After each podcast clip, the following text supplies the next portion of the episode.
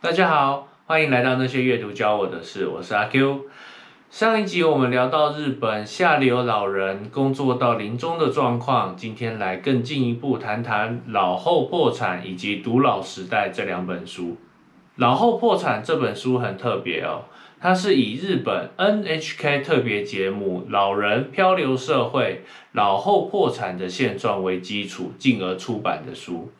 书中介绍日本高龄者所面对的处境，希望让社会大众了解老后破产的状况。这个节目更获得日本电视节目的最高奖项银河奖。在日本，高达两百万独居老人只靠年金度日，每天只吃罐头和萝卜干，生病也不敢去医院。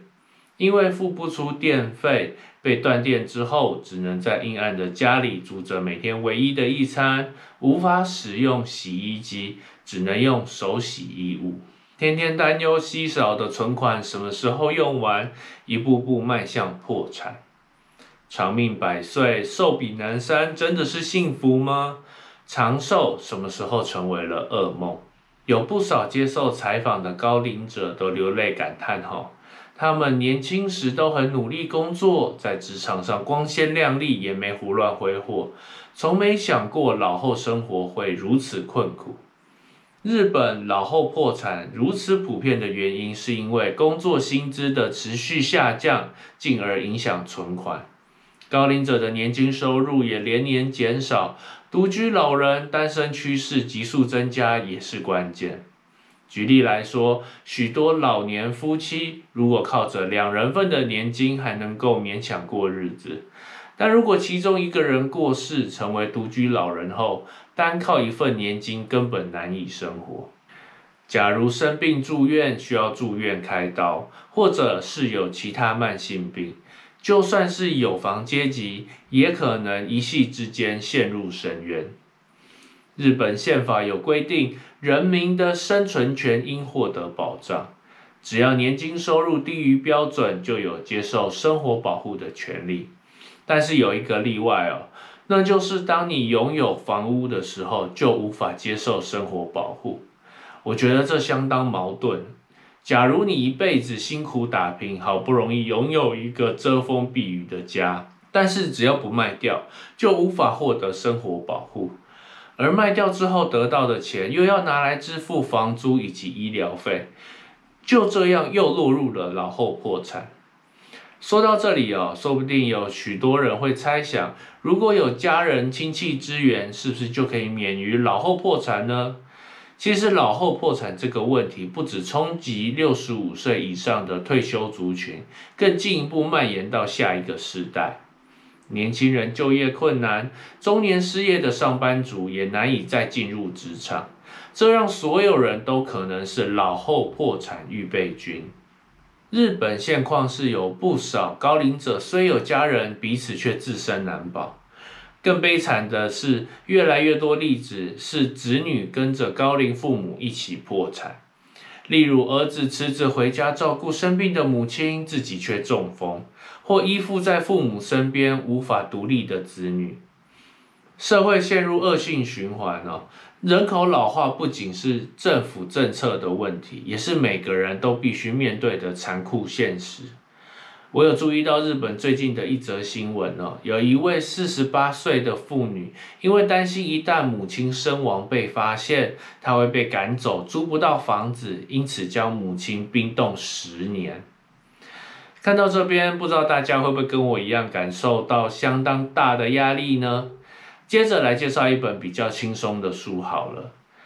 日本有一位专门书写单身生活的松原敦子，他写出了这本《独老时代》。我觉得这本书是比较正面、积极对待独老时代的来临。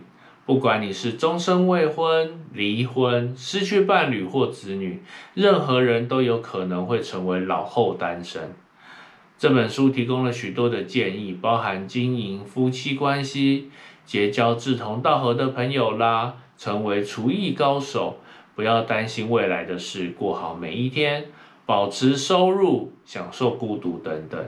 我觉得这些建议相当有意思哦，能让人重新调整对生活的态度。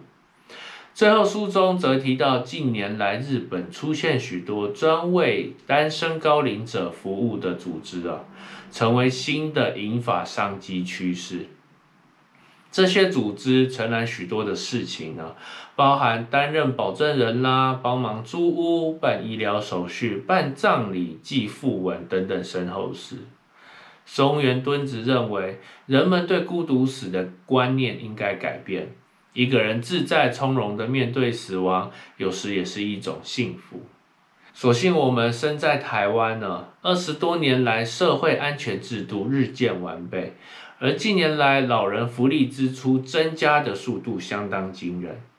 根据行政院主计总处公布的资料指出，二零一九年的社会给付超过两兆元台币，其中以高龄给付占最大的比例，占了一半以上的支出。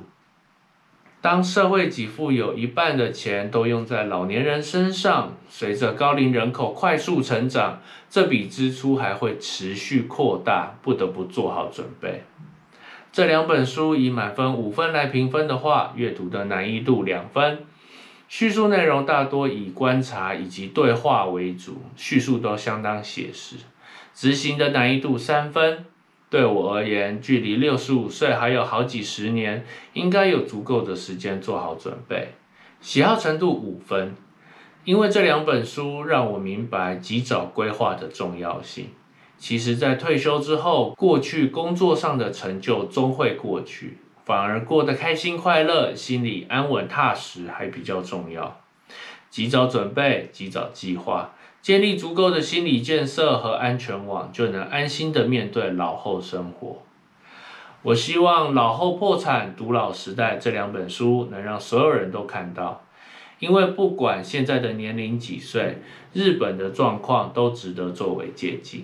下一集呢，会来介绍两本关于老前生活整理的书，《理想的老后》以及《老前生活整理》。